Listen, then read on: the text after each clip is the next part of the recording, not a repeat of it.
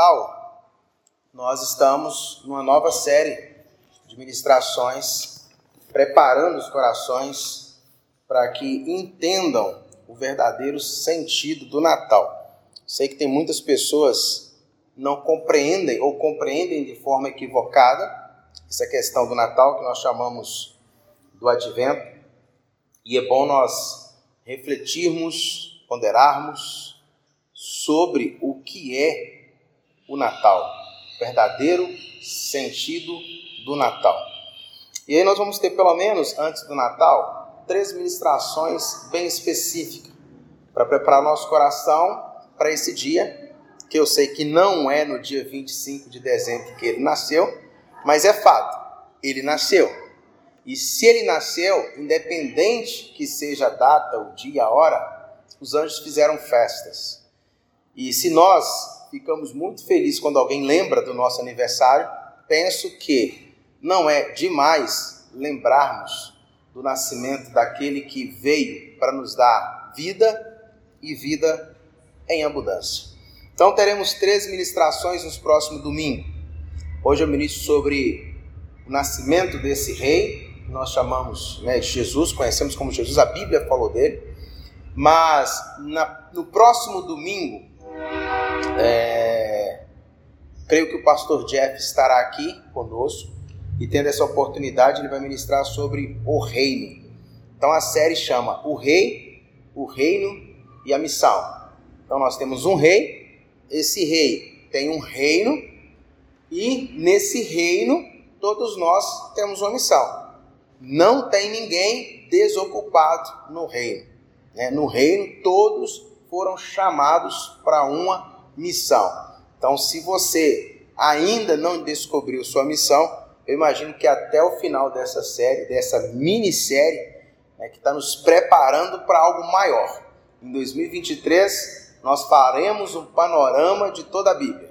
E aí, assim, a série vai ser maior. Nós vamos começar em Gênesis e vamos até Apocalipse, passando pelos principais marcos históricos, que nós chamamos de a grande narrativa de Deus. Espero que os irmãos, é, juntamente comigo, né, é, celebrem esses temas e nós venhamos aprender pouco mais da palavra de Deus. Proposta de hoje é nós falarmos sobre o rei. E não tem como eu falar do rei sem antes falar do seu nascimento. E aí todos que nascem, nascem dentro de uma família. Eu disse para vocês que o meu desafio seria fazê-los a gostar de genealogia. Então, por isso, eu não sei se vocês já viram alguém pregar num texto de genealogia, eu vou pedir para vocês abrirem a Bíblia num texto que fala da família de Jesus. Se você não gosta tanto de genealogia, é só pensar assim: e se aí tivesse meu nome? Né? E se nesse meio aí tivesse o nome da minha família? É, como que eu é, daria? Qual a importância que eu daria se fosse assim, a árvore genealógica da minha família? Eu creio que você leria com mais atenção né, os nomes das suas famílias. Né? Mas vamos falar aqui da família de Jesus. E aí você pode encontrar essa genealogia tanto em Mateus quanto em Lucas, mas eu vou pela narrativa de Mateus. Então, os irmãos, abram suas Bíblias no livro de Mateus, capítulo 1, versículo 1 até o 16. Sei que alguns aí, talvez, ao ler a Bíblia toda, chega nessa parte de genealogia, né? Dá aquela puladinha. Então, hoje vamos ler, nem que seja obrigados, né, um trecho aí da genealogia de Jesus. Todos encontraram? Amém? Vamos ver como que é importante entendermos genealogia a partir dessa perspectiva. Bom, na verdade, vamos pular mais não, vamos ficar assim. Nossa, Jonas, gostei. Eu, a partir de hoje, eu faço questão de voltar nos livros lá genealógicos, nos capítulos e reler nome por nome e descobrir cada ofício, a história de cada um desses nomes. Amém? Mateus capítulo 1, versículo 1. Esse é um registro dos antepassados de Jesus Cristo, o Messias, filho descendente de Davi, filho descendente de Abraão. A minha versão pode estar um pouco diferente da sua, porque eu estou fazendo uso da versão Palavra Viva. Mas não tem problema. Os nomes pelo menos vão ser o mesmo. Tá? Versículo 2. Abraão foi pai de Isaac. Isaac foi pai de. E Jacó foi pai de Judá e dos seus irmãos. Judá foi pai de Pérez e de Zera, e a mãe deles foi Tamar. Pérez foi pai de. Ah, tá vendo? Agora chegou os nomes difíceis, né? Fala Esron. É, esse R aqui, aquele R assim, um R só, né? Não é Esron, é Esron. E Esron foi pai de Arão. Arão foi pai de Aminadab. E Abinadab foi pai de Nasson. E Nasson foi pai de Salmão. Salmão foi pai de Boaz. E a mãe de Boaz foi Raabe. Boaz foi pai de Obed. E a mãe de Obed foi Ruth. Obed foi pai de Jessé. E Jessé foi pai do rei Davi. Agora, tá vendo as coisas fazem sentido? Você fala assim, olha que interessante. Quem que é pai de Davi? Jessé. Mas quem foi pai de Jessé? Obed. Né? E aí você vai construindo essa árvore genealógica na Bíblia, que é tão importante você saber as relações, né? qual que era a família de quem. Mas vamos continuar. Davi foi pai de Salomão e a mãe de Salomão tinha sido esposa de Urias. Qual que é o nome dela? Qual que é o nome da esposa de Urias? Batseba. Isso mesmo. Salomão foi pai de Roboão. E Roboão foi pai de Abias. E Abias foi pai de Asa, do rei Asa. Asa foi pai de Josafá. E Josafá foi pai de Jorão. E Jorão foi pai de Uzias. Uzias foi pai de Jotão. E Jotão foi pai de Acás. E Acás foi pai de Ezequias. E Ezequias foi pai de Manassés.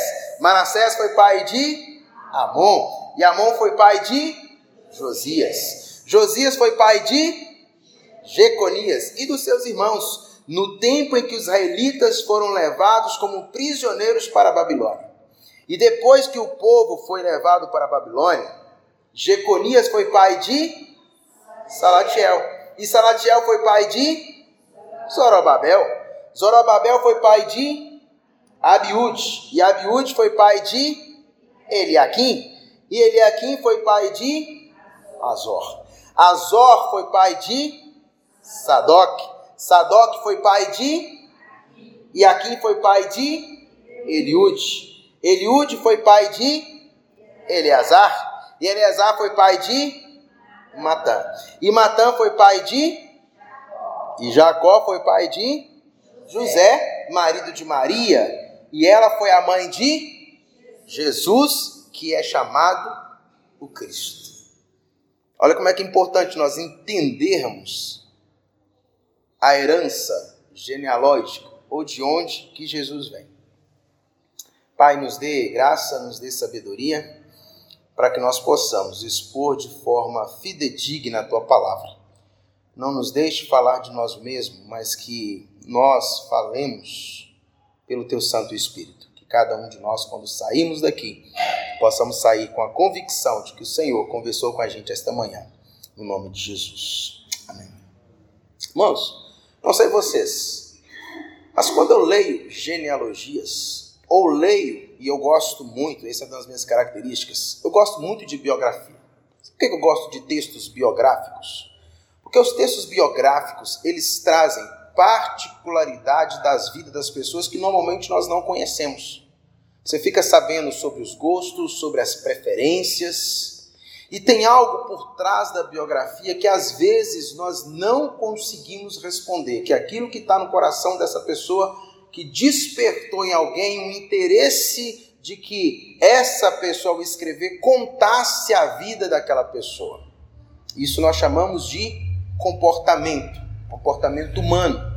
E eu sei que quando nós lemos uma lista de nome como essa, e essa foi até pequena, nós vamos ler listas maiores de nomes, e vocês vão estar afiados, porque quando nós falarmos desses nomes, vocês vão estar sabendo de quem nós estamos falando. Hoje, talvez nós lemos aqui aleatoriamente. Se eu perguntasse para os irmãos assim: quem foi Manassés? Ou quem foi Uzias? Ou quem foi Salatiel? Ou quem foi Esron? Talvez esses nomes continuam na nossa mente vaga. E está aqui na Bíblia, um texto narrativo bíblico, talvez só para justificar a família ou a genealogia de Jesus. Mas fato é, cada uma dessas pessoas viveram Cada uma dessas pessoas que está aqui marcaram a sua história, tem a sua história, tem as suas idiosincrasias, tem as suas manias, tem os seus defeitos, as suas qualidades, sim ou não? Todos aqui nós sabemos que, assim como nós, tem uma característica. E às vezes é algo que nos perturba quando nós vemos, por exemplo, e sempre isso acontece, né, na família do outro quase nunca na nossa família. Se às vezes quando vê uma criança com um comportamento um pouco diferente dos pais, qual que é a nossa primeira dedução? Qual que é a nossa primeira pergunta? Como que essa criança é assim? De onde que ela herdou isso? E às vezes, se for uma criança mais ríspida, se for uma criança mais turrona, e às vezes vem de uma família que os pais são dóceis, você pergunta assim: nossa, mas os pais dessas, dessa criança é tão educado. E como é que ele é tão assim desse jeito? Né? É verdade? Essas perguntas permeiam a nossa mente sem dar vazão, sem nós conseguirmos verbalizar. Mas fato é, algumas coisas permeiam a nossa mente, o nosso coração, e às vezes nós não temos nem coragem de perguntar. Como, por exemplo, como que as pessoas são como são, ou por que as pessoas se comportam como elas se comportam. E às vezes é difícil, é muito difícil nós fazermos essa análise a partir da nossa família. Por isso que fica mais fácil a gente avaliar a família do outro. E se você observar, nos últimos 50 anos, a maioria dos estudos que se fizeram em termos antropológicos e sociológicos foram para tentar responder essas perguntas. Por que, que as pessoas são como são e por que as pessoas se comportam, se comportam como elas se comportam? Porque são comportamentos distintos às vezes. São comportamentos que algumas pessoas até diriam e vão chamar isso de herança familiar ou uma herança genealógica. E eu sei que quando nós falamos sobre uma herança hereditária ou de uma herança familiar, nós às vezes estamos falando no senso comum. Mas se os irmãos pararem para estudar sobre o comportamento humano, e é claro que eu estou falando desde o Éden até os dias atuais, nós não estamos livres desse tipo de assunto, comportamento humano, é claro que isso talvez tenha se tornado motivo de estudo nos últimos 50 anos. É no, nos últimos 50 anos que nós temos mais estudos voltados sobre o comportamento humano. E aí, se vocês forem fazer pesquisas, essas pesquisas vão justamente partir do pressuposto de como que uma criança como essa que eu dou exemplo, ela é, às vezes ela pode ser desinibida e vem de uma família que os pais são tímidos, ou ao contrário, uma criança ela é muito tímida, mas vem de uma família de pais desinibidos. E essas perguntas começam a permear e não param por aí, porque às vezes nós ficamos não olhando a família do outro, mas preocupado também com as nossas proles preocupado como serão os nossos filhos, se eles herdarão aquilo, por exemplo, que nós achamos que é de bom da nossa família, mas talvez preocupado em que eles não herdem aquilo que mais de ruim nós sabemos que vem das nossas famílias.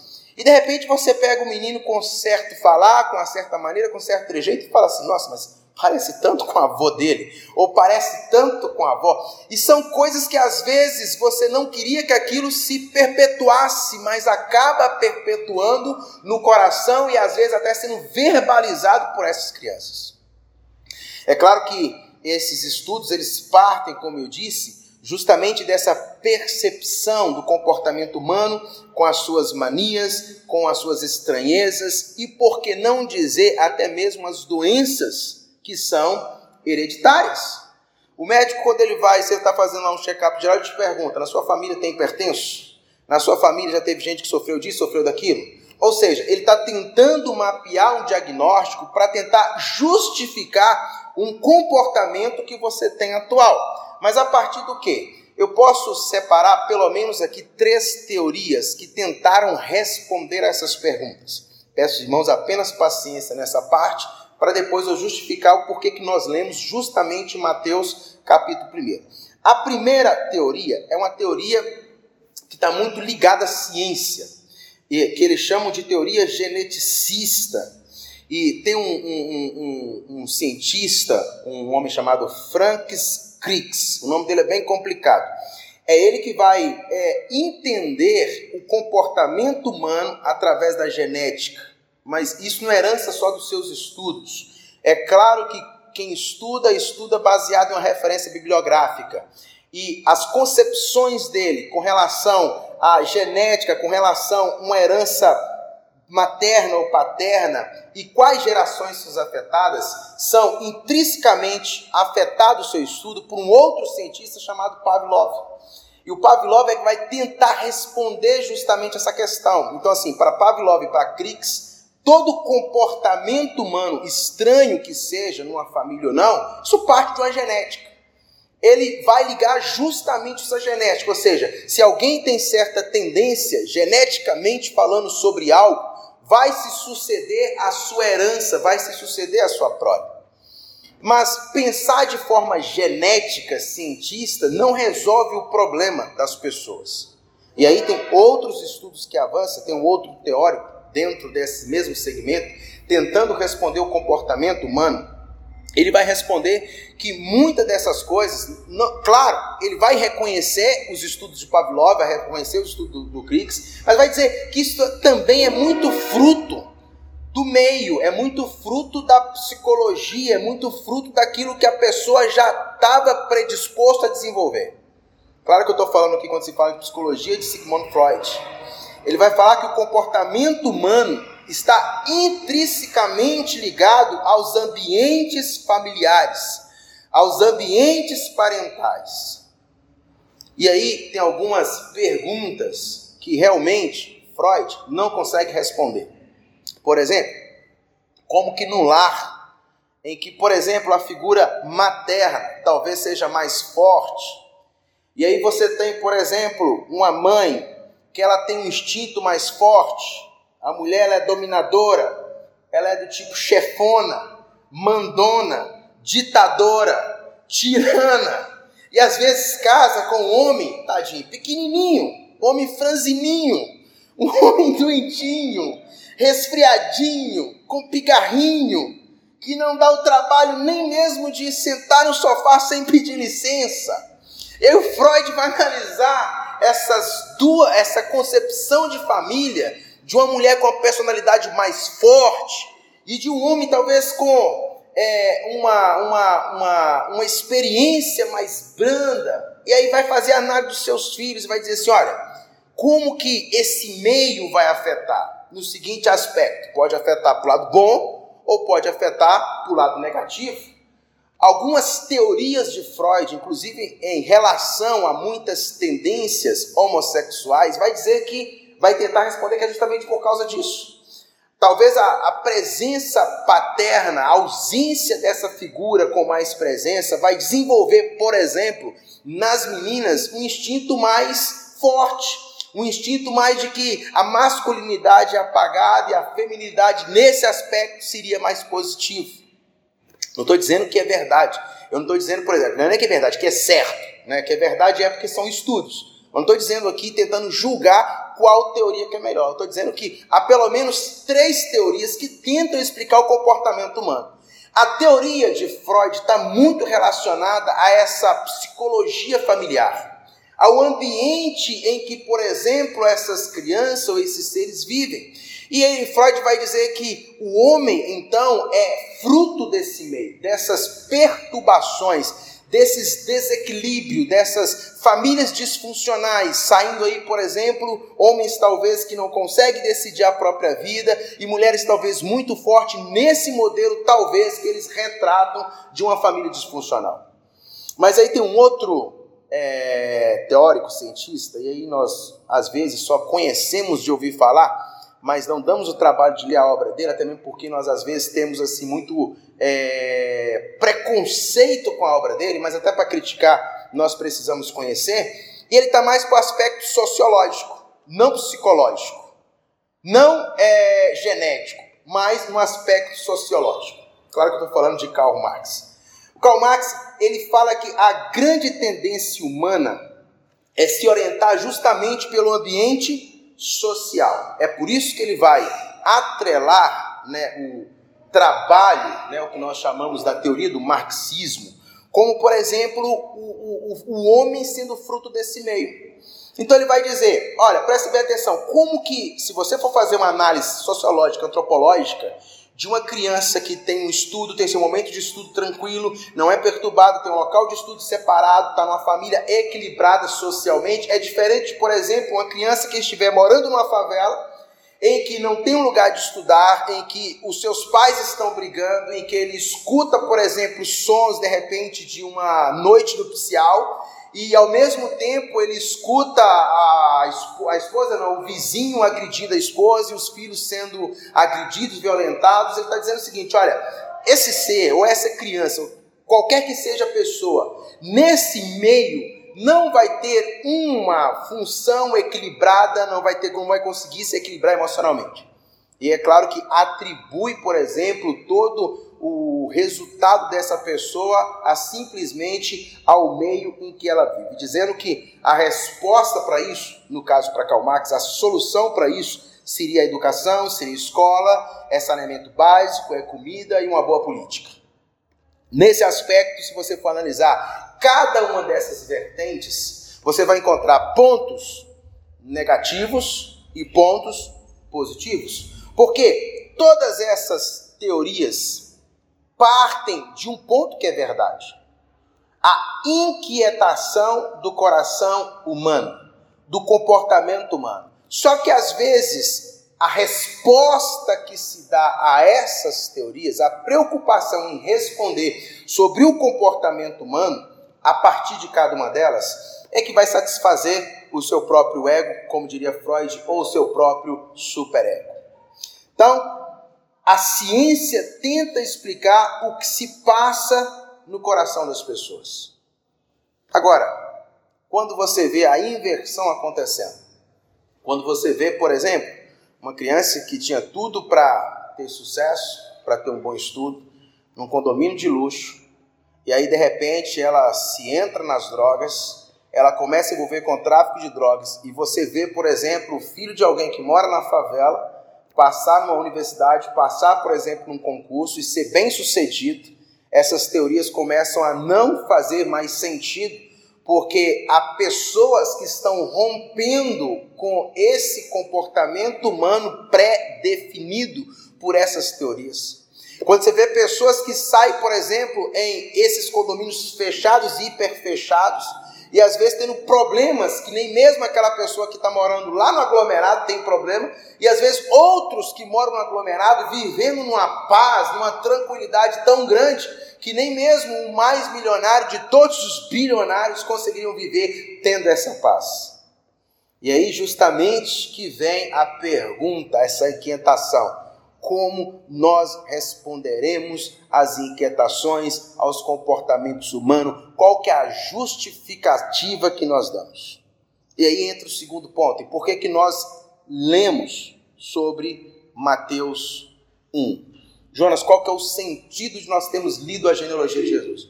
Lembra que eu falei que é mais fácil a gente fazer análise da família do outro do que da nossa família? Não é verdade? Por isso que eu li Mateus primeiro para a gente fazer uma análise da família do outro, já que é mais fácil a gente falar da família dos outros do que da nossa. E quem, qual foi a família que eu li aqui? Qual é a história que está sendo dita aqui? O texto terminou que é, Maria foi mãe de Jesus e esse foi chamado Cristo. Eu li para vocês a história da família de Jesus. Irmãos, e pouca gente teve parentes tão complicados como Jesus teve. Poucas pessoas teve em sua genealogia parentes de pessoas tão doentes como Jesus teve. Mas na verdade, como nós não conhecemos a história das pessoas, quando você lê, por exemplo, a história de Jesus, né, eu imagino que lendo esses textos aí, você talvez tivesse até colocado assim, sabe, por se tratar da genealogia de Jesus, obviamente que Jesus escolheu as melhores pessoas, né? Deus, na sua preservação do útero gestativo de Jesus, tenha conduzido essa linhagem de Jesus como uma linhagem real, como uma linhagem ali de sangue azul, de realeza, de pessoas que realmente fossem separadas do mundo, e de repente você até chamaria alguns aí de santo, alguns nomes aí como é, Santa Tamar, né? Talvez não conhecendo quem foi Tamar, ou quem sabe São Judá, você olha para outros nomes, como por exemplo Raabe. Se você não conhecer a história de Raabe, você fala assim: Santa Raabe, né? Que mulher santa! Porque você não conhece a história de Raabe. Por que não dizer da Ruth, né? A Rutinha que estava lá no campo de Boaz. Aí você olha assim as intenções de Ruth. Ah, mas essa mulher é uma santa, Santa Ruth. Davi, então, o homem segundo o coração de Deus, né? São Davi. E aí vai os nomes: Santa Batseba. Você imagina Batseba, Santa Batseba, São Urias, São Acás, São Manassés. Muitos fariam até preces para Manassés, se não conhecesse a história de Manassés. Sacrificou os próprios filhos foi conhecido como um dos piores reis de Israel, o mais cruento de todos. E você fala assim, e está na família de Jesus?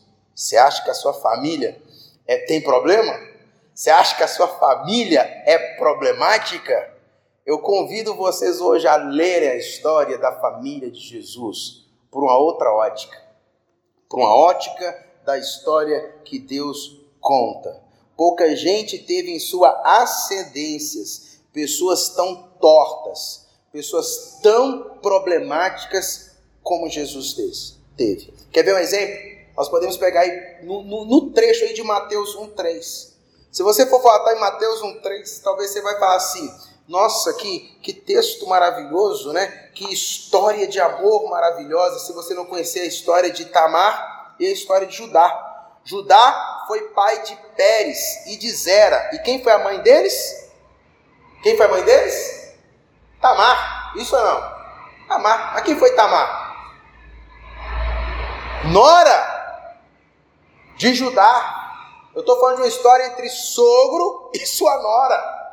Uma história de amor, uma história de, de adultério entre nora e sogro.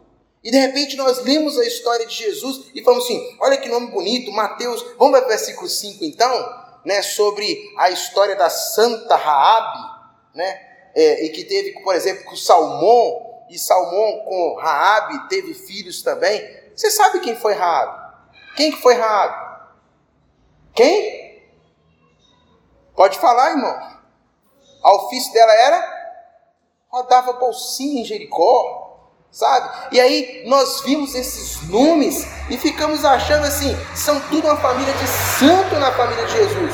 Alguns dos reis aqui que foi mencionado, irmãos, são tão corruptos, são tão corruptos que Lula, os processos de Lula é fichinha perto desses reis. Procura saber quem foi, por exemplo, Manassés, quem foi o rei Urias, Acás, Procura saber quem foi a história de dizer. Você está achando que nós temos problema na política? Olha, olha para a política de Israel. Homens que eram levados para ser reis de uma nação separada por Deus. E no versículo 6, você vai encontrar a história de um rei chamado Davi. Não, esse sim. se eu cometer metade dos pecados de Davi, irmão, eu não estou querendo dizer nem que eu sou santo.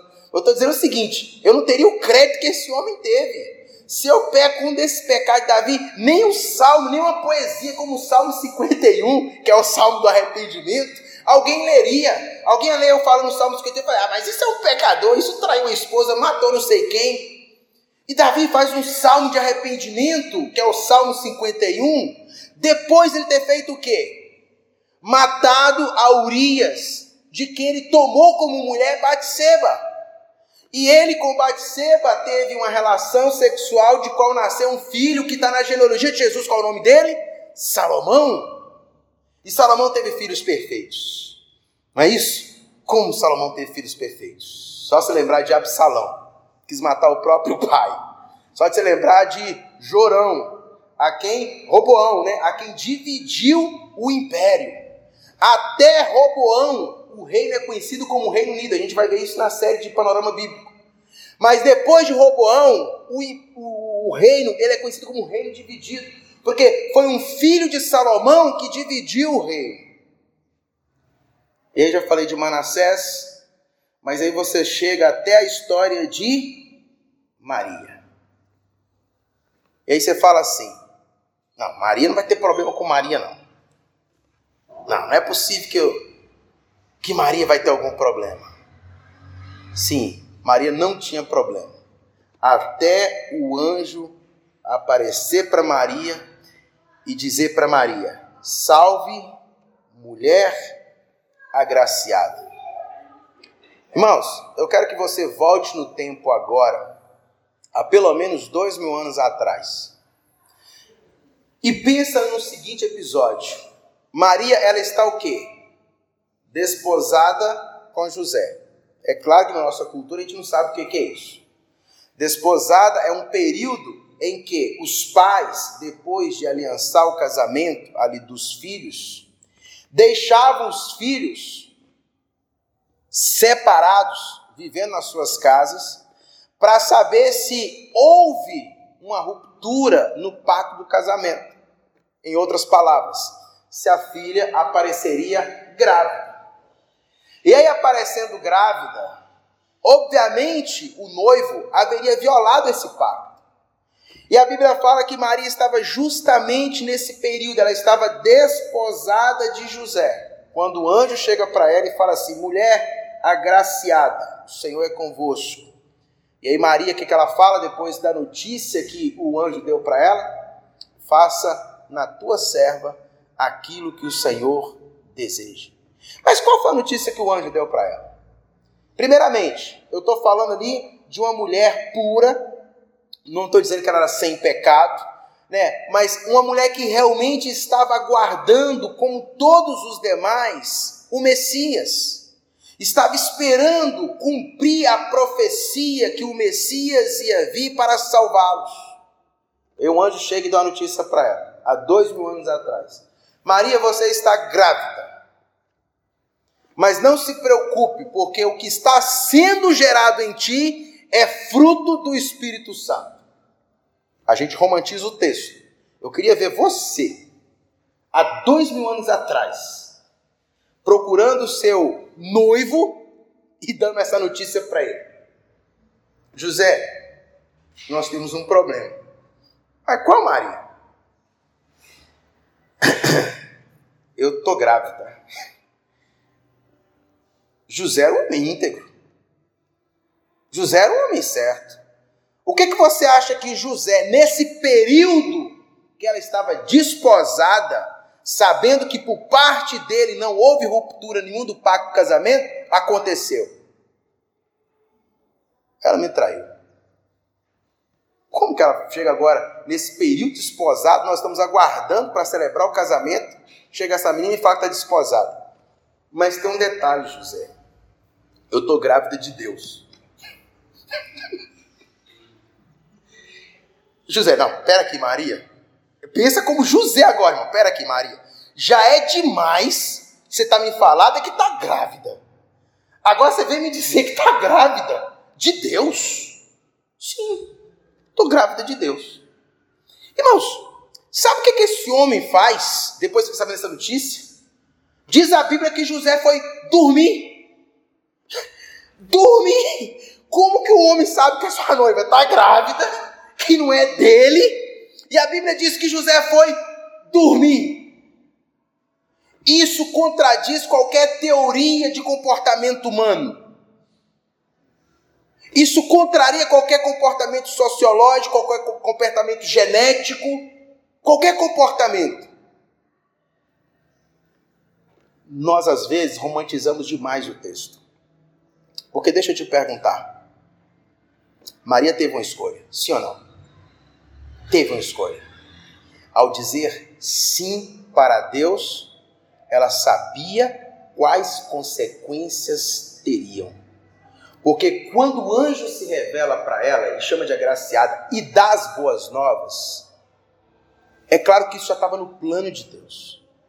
Deus já sabia que Maria ia dizer sim. Mas preste bem atenção: o que Maria fala para o anjo é que Deus podia realizar nela aquilo que já estava preparado. Consegue entender o que eu estou dizendo? O que eu estou dizendo é que Maria dá o sim para Deus. E ao dar um sim para Deus, ela está comprando um problema enorme com a sua família, com o seu noivo e com a sociedade da época. Sim ou não? Pensa uma mãe solteira há 40 anos atrás.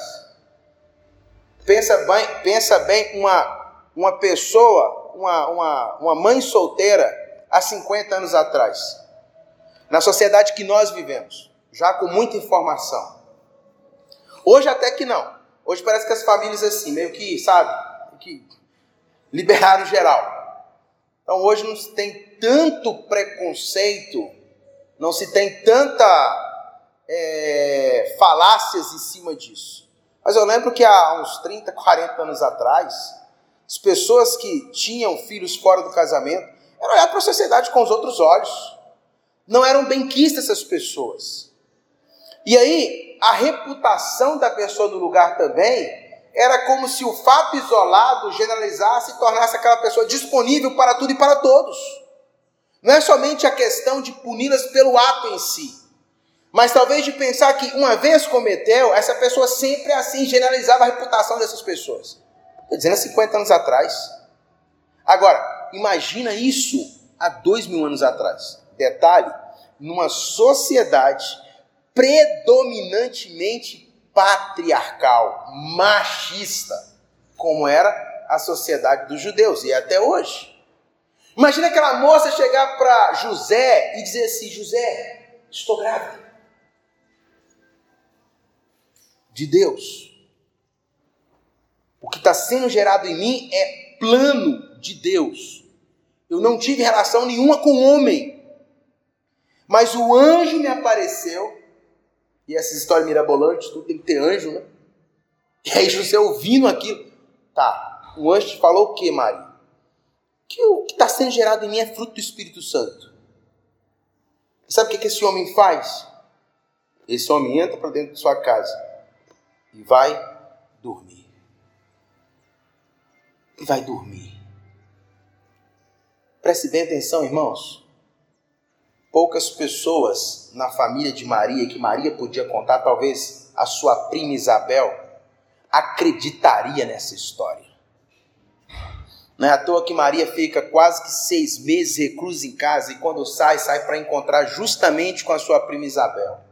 E quando elas se cumprimentam, diz o texto que Isabel também está grávida, né? os dois bebês saltam de alegria. Jesus em um ventre e João Batista no outro ventre. Mas de histórias que seriam marcadas futuramente.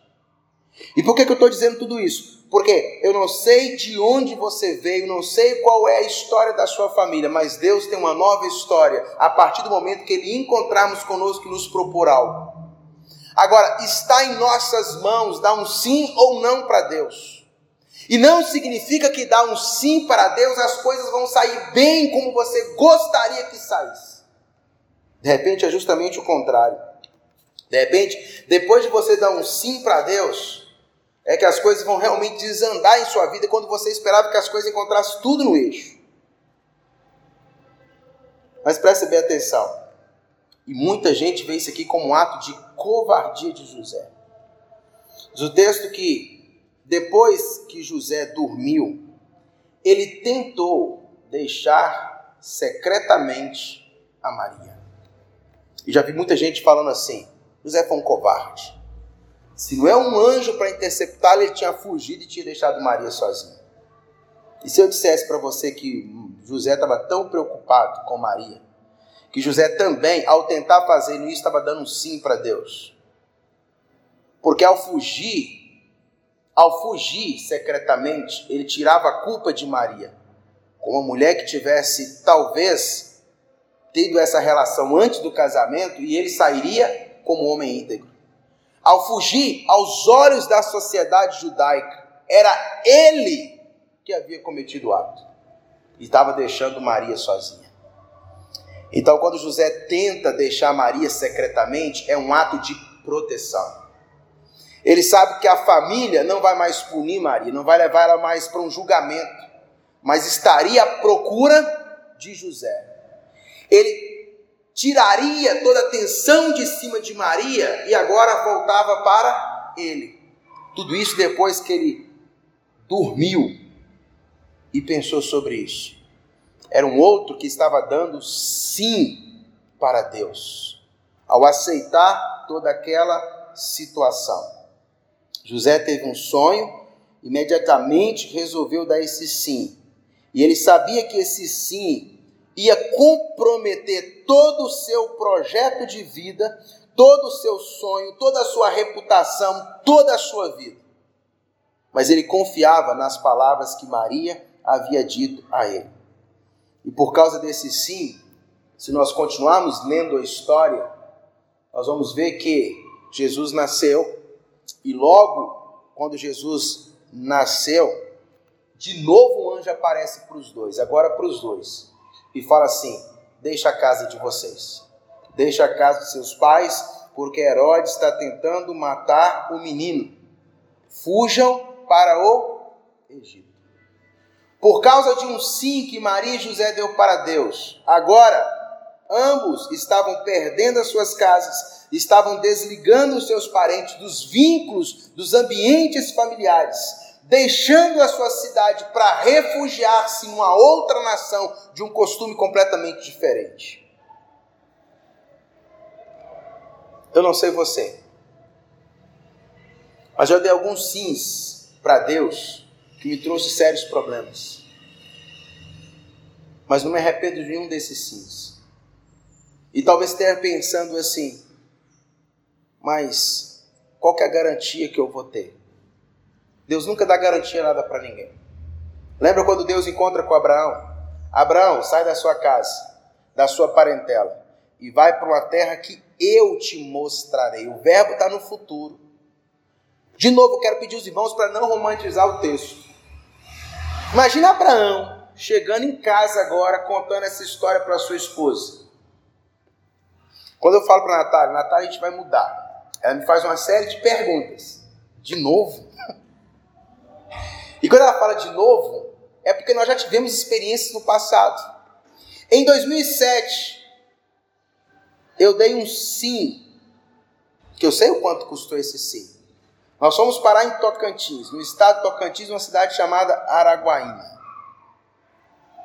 E nós sabemos o quanto foi difícil dar esse sim.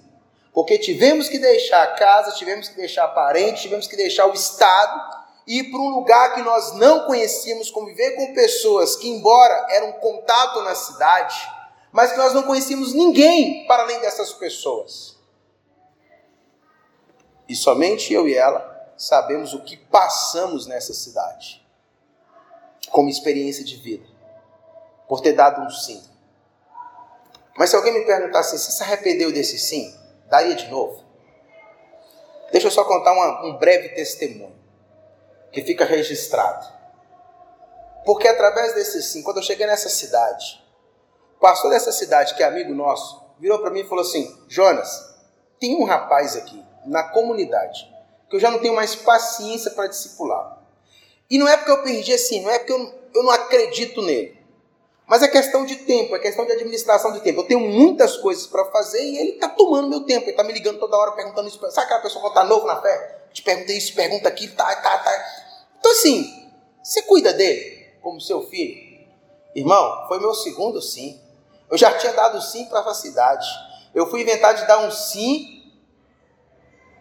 para o pastor e fui cuidar de Renato, um outro Renato. Eu fui cuidar do Renato.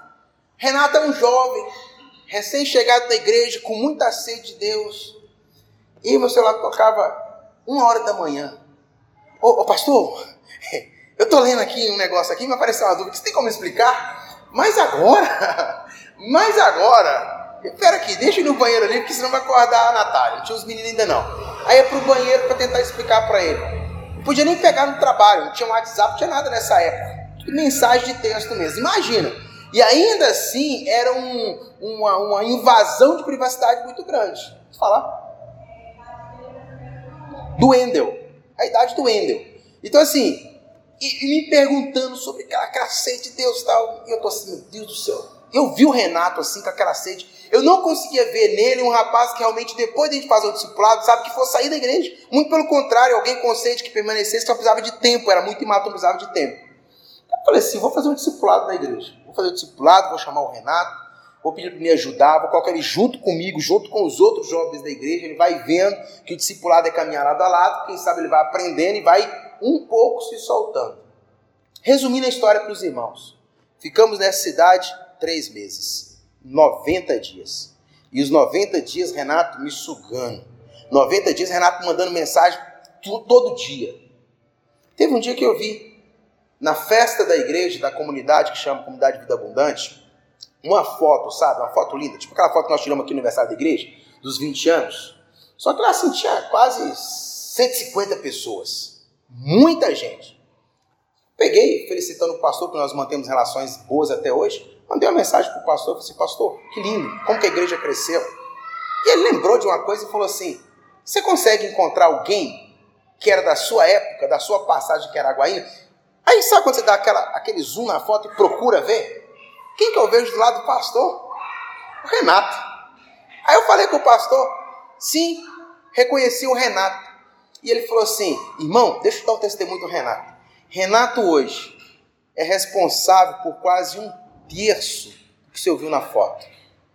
Virou um rapaz assim que evangelizou a sua família, evangelizou a cidade quase que um terço dos que estão aí fazem parte da célula dele, nós batizamos. É uma pessoa hoje ativa na igreja, é um jovem ativo na igreja, é um jovem que tem ganhado almas para Jesus. E quase que um terço da igreja é responsabilidade do Renato. Irmãos, por mais que nós tenhamos passado por experiências ruins, como falar que iríamos arrepender? Eu chego a falar isso. Talvez Deus tenha me levado para o Tocantins somente por causa desse jovem. Porque, sabe, se chegar no lugar e praticamente as portas se fecharem. Sabe se chegar no lugar e você falar assim, não, mas eu dei um sim, mas por que está tudo assim? Sabe? A tal ponto de pensar assim, Natália, ou a gente vai embora agora, ou se a gente vai fazer igual aquele pessoal que escreve a carta pro De Volta Minha Terra, sabe? Esse programa. Você não tem mais condição nem financeira para voltar e tem que torcer para a carta ser sorteada para você conseguir voltar. Mas quando eu fico pensando em história como essa, eu fico vendo como que Deus, às vezes, nos leva a lugar que nós jamais imaginaríamos estar, mas para nós realizarmos a obra dele. E não é do jeito que nós pensamos, porque nós tínhamos planos diversos. Nós tínhamos muitos planos, nós tínhamos feito muitos planos. Mas em 90 dias tudo foi para água abaixo. E nós vimos como que dar um sim para Deus às vezes pode nos gerar consequência. E tem gente pensando assim: se eu vou dar sim para Deus, Ele vai me dar isso, Ele vai me conceder isso. Irmãos, Deus não prometeu nada para quem Ele chamou. Agora imagina Abraão, igual eu estou te falando. Por isso vai entender porque a Natália faz um tanto de pergunta hoje. Quando eu falo que vou mudar. Mas tem certeza que é de Deus. Né? Deus falou. Como é que está o coração? Já fez os testes lá de Gideão. Teste da lã. Percebe? Então, imagina Abraão chegando para sua esposa. Sara, nós vamos mudar. Para onde? Não sei. Não, se vai mudar, vai mudar para algum lugar. Deus, mas Deus me falou. Aí falou para onde? Ele falou vai mostrar quando a gente estiver no caminho. Irmãos, é desmontar as coisas da tenda, colocar as coisas no, na costa do burrinho e dizer assim: olha, na hora que Deus falar que aqui é aqui. Eu não sei para onde que Abraão foi, nem qual foi a intenção do coração de Sara, mas eu sei que esse casal resolveu pegar a mão de Deus, sair por aí contando estrelas. E vem dizer que a vida de Abraão e de Sara foi infeliz. O que, que Deus faz com esse homem? Chega para ele e fala assim: conta as estrelas do céu. E você sabe por que, que Deus faz isso com Abraão? Porque Deus havia tirado ele de Ur dos caldeus. Jonas, mas não liguei uma coisa com a outra. Por que, que Deus manda Abraão contar a estrela e faz? Está me dizendo que ele tirou do caldeus. Pega a principal atividade dos homens em Ur dos caldeus: astrologia todos envolvidos com astrologia. Eles liam os astros, eles tinham o hábito de olhar para as estrelas e fazerem mapas é, ancestrais, mapas astrológicos. Tinha essa cultura entre os caldeus. Eles eram movidos, guiados pelos astros, como tem os horóscopos né, da vida. Abraão era meio místico em relação a isso. Agora, observe como que Deus fala na linguagem de Abraão. Deus tira Abraão da sua tenda e fala assim: olha para o céu. Era a linguagem que Abraão havia aprendido com Terá. Terá desde pequeno falava com Abraão: Abraão, olha para o céu. Papai vai te ensinar a contar as estrelas. Agora não é Terá mais falando para Abraão. Agora é o Deus, Criador de todas as coisas, dizendo para Abraão: Olha para as estrelas do céu, conte-as. Conte-as. E o que, que Abraão fala para Deus? Eu não posso contar as estrelas. Eu sei até o nome de algumas, mas não sei contar as estrelas. Deus está dizendo para Abraão: assim será a sua família, assim vai ser a sua parentela. Tá, eu sei que não é piada, vocês não deveriam rir. Só que Deus está falando para um homem idoso, que tem uma esposa idosa, estéreo. Você imagina Abraão dentro dele dizer assim: Oh Deus, por isso que nós somos amigos, porque a gente dá boas gargalhadas juntas juntos. Agora, imagina, você vai dizer que fruto de quem que vai ser essa parentela toda? Aí um anjo aparece para Abraão e fala assim: Olha, você vai ter um filho em época tal, tal, tal, assim assado, e vocês vão dar o nome dele disso, disso, disso. E Sara está ouvindo. Diz a Bíblia que havia passado ao costume das mulheres. Você sabe quando a Bíblia fala isso? Está tentando abrandar o português, porque nós somos muito é, púdicos com relação a alguma coisa e não com relação às outras, mas é claramente dizendo assim: olha, é, ela estava num período de menopausa, não tinha mais é, desejo sexual, não tinha mais vontade, não tinha menstruação, não tinha nada. Tinha passado tudo isso na vida de Sara. E o anjo está falando para Abraão: ah, mas o que vai acontecer é fruto de vocês, não é fruto Espírito, não é como Maria. Vocês, como casal, deitar ter suas relações sexuais. E isso sai escutando. Aí você imagina o galã né, de Abraão, depois lá de fora, sai lá de fora e assim, Sara, é hoje. Deus nos prometeu um filho. Aí você vai entender porque que Sara riu. Sabe, ah, Abraão, você com os galanteios, depois dos 90 anos, você com esses galanteios, e o anjo chama a atenção de, de Sara e fala assim: olha, por que, que você riu? Ah, disse, não, mas eu não ri não. Não, você riu. E fica aquela briga de amigos, sabe? Eu não ri não. Você riu. Eu não ri. Você riu. E porque você riu, o nome da criança vai chamar sorriso. Riso. Que é o que significa Isaac. Riso. Porque eles riram de Deus. De uma promessa de Deus. Porque olharam aos olhos humanos. Quem é Adão? Aliás, quem que é Abraão? Um homem velho. Quem que era Sara? Um estéreo e de repente Deus pega e fala assim: Mas vocês terão filhos. Imagine se é com você, meu irmão. Você está na flor da idade, você tem tudo hoje nas mãos que essas pessoas não tiveram. E às vezes as promessas de Deus estão tão distantes na nossa vida. Imagine pessoas como essas que estão acampados, estão caminhando para chegar naquele lugar que Deus determinou e nem chegaram ainda. E Deus pede para que ele conte as estrelas do céu, dizendo: Olha, assim vai ser a família de vocês. E aí nasce Isaac. E está na narrativa de Jesus. Na de Jesus. E de Isaac nasce quem? Nasce quem? Jacó. E de Jacó nasce as doze tribos de Israel. E de uma delas, Judá, viria a descendência de Jesus. Percebe como que Deus vai construindo as coisas? Sabe o que, que Deus espera, irmãos? É claro que tudo está no plano de Deus e conta com a soberania de Deus. Mas Deus espera de nós algo que Abraão fez, algo que Isaac fez, algo que Jacó fez, algo que todos esses grandes homens fizeram. Mas eles não eram homens perfeitos. O que eu estou dizendo é: a família de Jesus, lida aqui hoje, não era uma família de pessoas perfeitas. Muito pelo contrário, eram pessoas imperfeitas, pessoas doentes, pessoas com problemas tão talvez mais sério do que os nossos, mas que acreditaram, mas que creram na promessa, olharam para a promessa. E aí, quando você abre a Bíblia em Hebreus, você pode abrir por gentileza, Hebreus, naquele capítulo que fala sobre fé. É o capítulo que, inclusive, nós chamamos de da galeria dos heróis da fé. Tá, tá ali no Heróis da Fé porque o narrador disse isso e você acredita. Mas se você vê a história desses homens por uma outra perspectiva, você vai ver que eram homens que falharam como nós falhamos. Alguns deles fizeram coisas absurdas que você talvez hoje não teria coragem de fazer, mas eles o fizeram. Mas se arrependeram e no se arrepender, creram em algo que não existia. E a própria Bíblia vai dizer que eles foram aperfeiçoados em nós. Aliás, Hebreus capítulo 11. Eu disse 13, né? Mas é o 11. A fé é a certeza das coisas que se esperam, a convicção de fatos que não se veem. Pois pela fé os antigos obtiveram bom testemunho. Pela fé, versículo 4, Abel ofereceu a Deus o mais excelente sacrifício do que Caim. Mas no 5 ele vai falar de Enoque Realmente, Enoque talvez seja o único que você olha para a Bíblia e fala assim: eu queria ser como Enoque. Como que eu gostaria de ser como Enoque? Porque Enoque era um homem tão perfeito que Deus olhar para Enoque, não deixou Enoque vivendo com os humanos, disse: Eu vou tomar esse homem para si.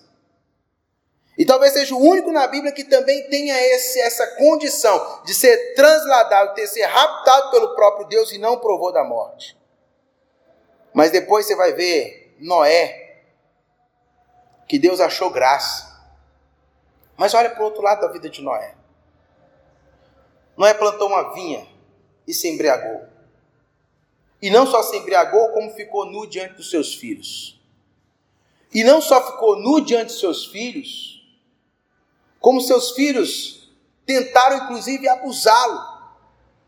E é claro que o texto mostra uma outra perspectiva, que eu falei, esse cuidado do texto bíblico às vezes, e a tradução a gente perde muito isso. Mas você vai entender o porquê que Noé, na hora de dar a maldição para os seus filhos, não amaldiçoa Cã. Ele vai dizer: Maldito é Canaã. E você fala assim: pera aqui, mas por que, que Noé amaldiçoou o neto e não o filho que o desonrou? Porque teoricamente quem desonrou com a Noé foi Cã. E Cã deveria receber a maldição. E por que, que ele atribui ao neto a maldição? Você sabe por quê? É bíblico. Ninguém pode amaldiçoar a quem Deus já abençoou. E ao sair da arca, Deus já havia abençoado a Noé, Sem, Cã e Jafé. Mas aí Noé pega e fala assim: então a visitação vai vir no seu filho. Maldito seja Canaã, filho de Cã. Percebe? Eu estou falando de famílias. Que às vezes, quando nós lemos o texto, achamos que são famílias perfeitas, famílias santas. E a Bíblia está nos ensinando que todo mundo teve problema como a gente, todo mundo teve neurose como a gente, todo mundo teve em algum momento que a sua fé foi abalada como a nossa fé é abalada. Mas um detalhe, eles permaneceram firmes. É por isso que Paulo vai dizer: sede firmes e constantes, constantes, constantes. Uma coisa é você ser firme. Tem pessoas que é firme demais. Sabe quando ela fala, você tem segurança? Você fala assim, agora pus fé. Irmão, vou ter um mutirão aqui dia 10, pode contar comigo. Aí falou com segurança, com firmeza. Sabe? Mas ele vem e não é constante. Ele vem no mutirão. Aí você vem no outro dia na escola dominical, cadê o irmão? Não, irmão, eu já fui lá no outro dia, dei a maior força no outro dia lá, fiquei cansado, dormi até o dia, não fui na escola dominical, não aguentei para a escola dominical, não. Olha, irmão, uma coisa não, não, não, não, isenta a outra, não. A Bíblia fala para nós temos ser firmes e com essa firmeza nós precisamos ser constantes. Não adianta você ser firme hoje e um molengo amanhã. Nós temos que ser firmes na segunda-feira e firmes no domingo. E aí, se você for continuar lendo, não vai dar tempo de eu ler, mas se você for continuar lendo, a história vai falar de Abraão, desse homem que nós estamos falando aqui, vai falar de Isaac, vai falar de Jacó, vai falar de Raabe. Todos os nomes que eu li na genealogia de Jesus vai aparecer aqui como os heróis da fé. E você fala assim: como que aparece agora como heróis da fé? Como que a mulher de prostituta de Jericó aparece na linhagem do Salvador do mundo? Sabe qual é a resposta que nós temos? É o que a Bíblia fala. Quando nós não conseguimos responder essas perguntas que a ciência nos faz, ou que as pessoas nos fazem, nós precisamos voltar para a Bíblia. E olha que alento que nós encontramos quando eu leio, por exemplo, a primeira carta de Pedro, no primeiro capítulo, e o versículo 18 ao 23. Aqui está a resposta que a ciência procura que a teoria genética não conseguiu responder, que a teoria sociológica não conseguiu responder, que qualquer teoria que pensa ou reflete sobre o comportamento humano não consegue responder. Mas a Bíblia nos dá essa resposta. E ela está na carta de 1 Pedro 1, versículo 18 e 23. E eu termino o sermão dessa manhã lendo, fazendo a leitura. E eu queria que vocês não lessem pensando apenas nessas pessoas que nós lemos sobre a vida delas, mas pensando que Pedro estivesse falando para nós. Não para a carta à igreja que ele enviou, mas pensando que se ele tivesse enviado a carta à igreja em Antônio Carlos. Que você apropriasse, como nós falamos aqui mais cedo na escola bíblica dominical, uma igreja reformada sempre reformando. Que você atualizasse esse texto para nós hoje. E nós nos víssemos nesse texto hoje e as respostas de Deus para muitos é hoje. E o que, que Pedro vai dizer? Vocês sabem que Deus pagou um preço para libertá-los das suas vidas vazias que herdaram dos seus antepassados. O que Pedro está dizendo é: não importa o que aconteceu no passado, se a teoria genética fala que vai repetir, Deus está dizendo: não precisa repetir. Se você acha que é fruto do meio, que é fruto desse ambiente sociológico e por isso, por conviver com pessoas tão ruins, você vai reproduzir esse sentimento ruim, Deus está dizendo, não necessariamente precisa isso, você não precisa ficar preocupado com os seus filhos. Porque Ele está dizendo, o preço para libertá-lo vocês de uma vida que vocês receberam do seu passado não foi vocês que pagaram. E Ele não pagou com coisas perecíveis, como ouro ou prata, mas com o precioso sangue de Jesus, como de um cordeiro sem mancha ou defeito. Ele foi escolhido para este propósito. Olha que lindo. Um dos versículos mais lindos da Bíblia. Porque aqui quando Pedro fala assim, que Jesus ele foi escolhido de acordo com o predeterminado plano de Deus, antes da criação do mundo. Sabe o que, que eu enxergo? É Deus dizendo assim, ó, Antes de Deus dizer haja luz, Deus disse haja cruz. Antes de Deus criar o universo, ele já pensou: por esse universo eu vou ter que sacrificar o que eu tenho de melhor. Meu filho. E ainda assim, Deus quis criar o universo. Talvez diferente de nós, se você pensasse que algo que você fizesse por alguém ia comprometer você ou sua família, e você fala assim, pensando na própria reputação, você fala assim: eu não vou fazer isso não. Por fulano, ele não merece não. E nós achamos merecedores. E sabe quando nós dizemos que amamos a Deus? é porque nós sabemos que Deus fez.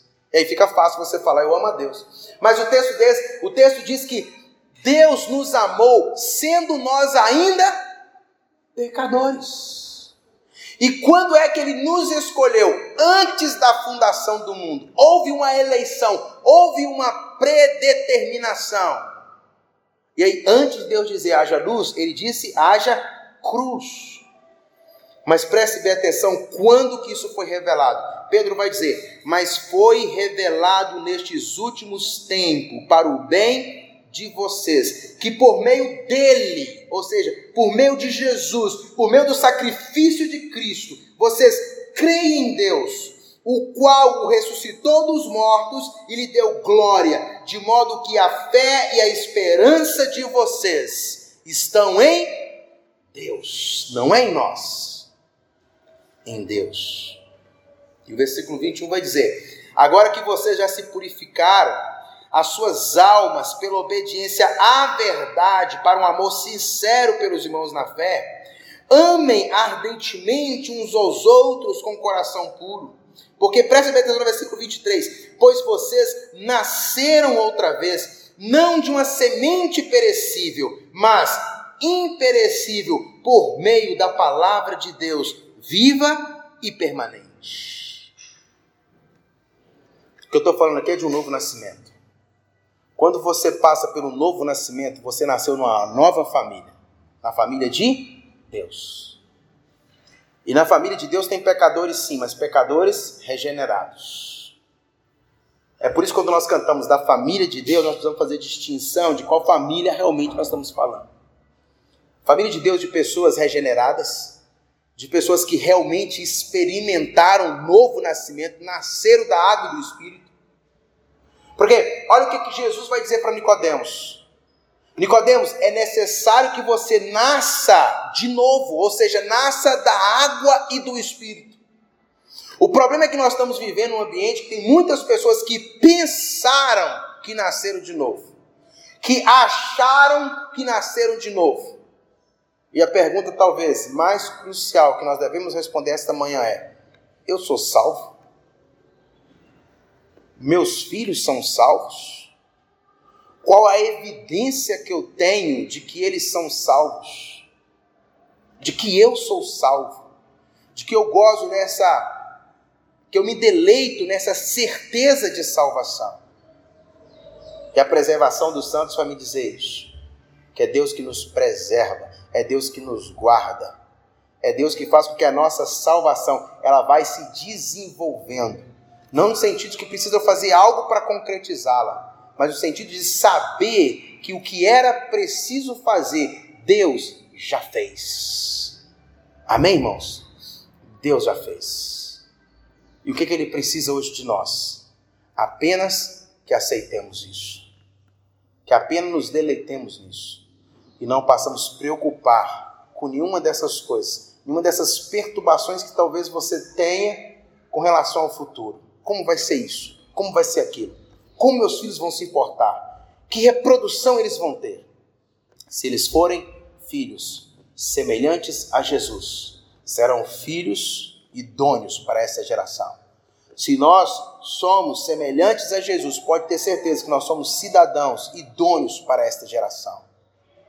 Se nós somos uma igreja que realmente reflete a imagem de Jesus, que nós somos a sua imagem e semelhança, pode ter certeza que nós somos a resposta para esse mundo.